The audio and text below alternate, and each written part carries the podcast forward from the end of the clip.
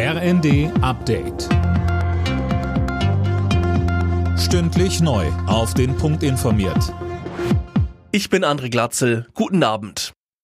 Bundeskanzler Scholz hat die geplante Reform des Einbürgerungsrechts gegen Kritik verteidigt. Wer auf Dauer hier lebt und arbeitet, der solle auch Teil unseres Landes sein, mit allen Rechten und Pflichten, sagte Scholz in Berlin. Und weiter?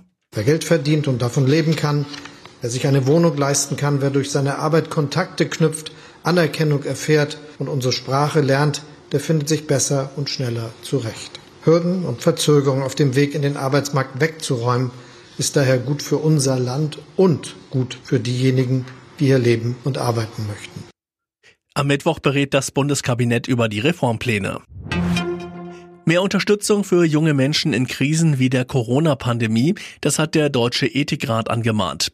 Das Gremium fordert mehr psychologische Hilfsangebote.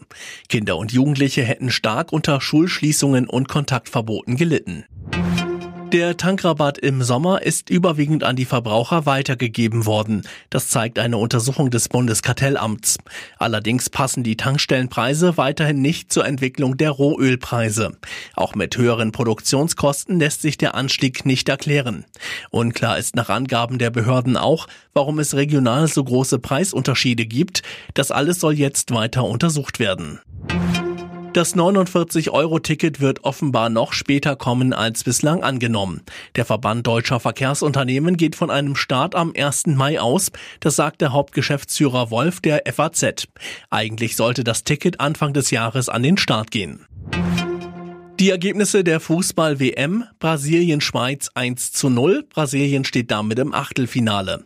Südkorea-Ghana 2 zu 3 und Kamerun-Serbien 3 zu 3. Alle Nachrichten auf rnd.de